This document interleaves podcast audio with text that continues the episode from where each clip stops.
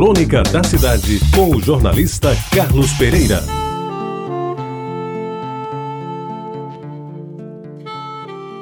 Amigos ouvintes da Rádio Tabajara, Reginaldo era um representante comercial.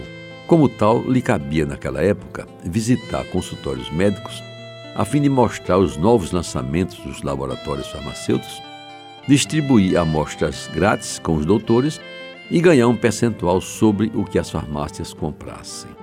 Assim ele fazia, em João Pessoa, a praça de um laboratório estrangeiro que era responsável pela fabricação dos remédios mais consumidos pela população.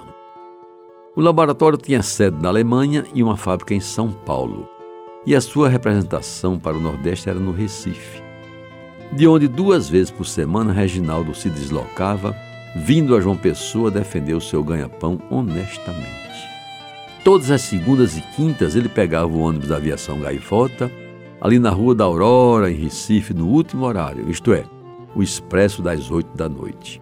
Cochilava a viagem quase toda e somente acordava quando o ônibus, duas horas depois, parava na antiga estação rodoviária, que ficava ali na Feira da Primavera, lá embaixo, na cidade baixa de João Pessoa.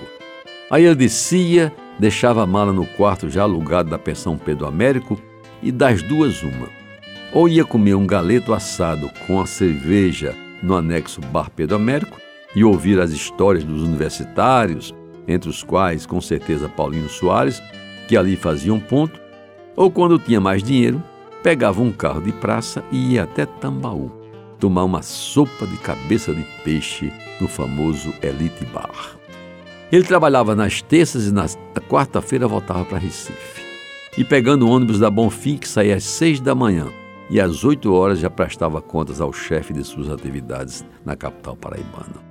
E o mesmo ritual era cumprido nas quintas e sextas-feiras, sendo que nas noites das quintas a ocupação do nosso Reginaldo às vezes era bem mais excitante.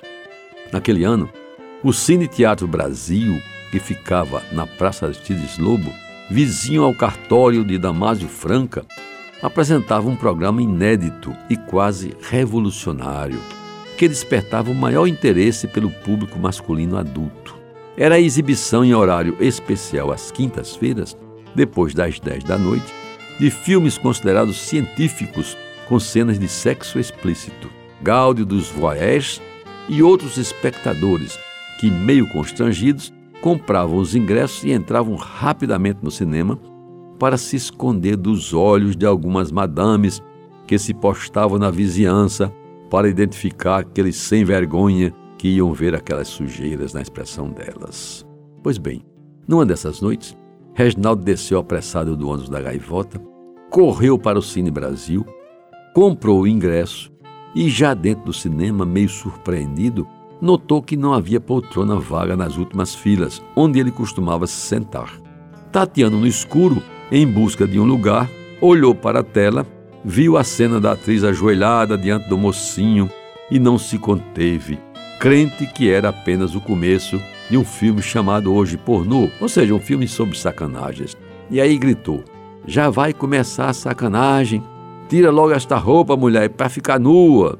Reginaldo só teve tempo de terminar a frase.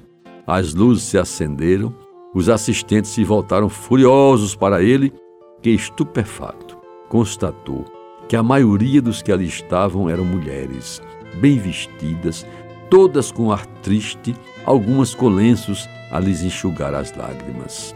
Meus amigos, entre um empurrão e outro, com o bração forte de Duval Balbino, da famosa rádio patrulha daquele tempo envolvendo seu frágil pescoço, Reginaldo foi posto no olho da rua e saiu às pressas em direção ao Bapê da Américo não sem antes de ouvir o porteiro dizer, um tanto aflito e pesaroso: Seu Reginaldo, me desculpe, mas é que eu esqueci de lhe avisar que a programação de hoje mudou.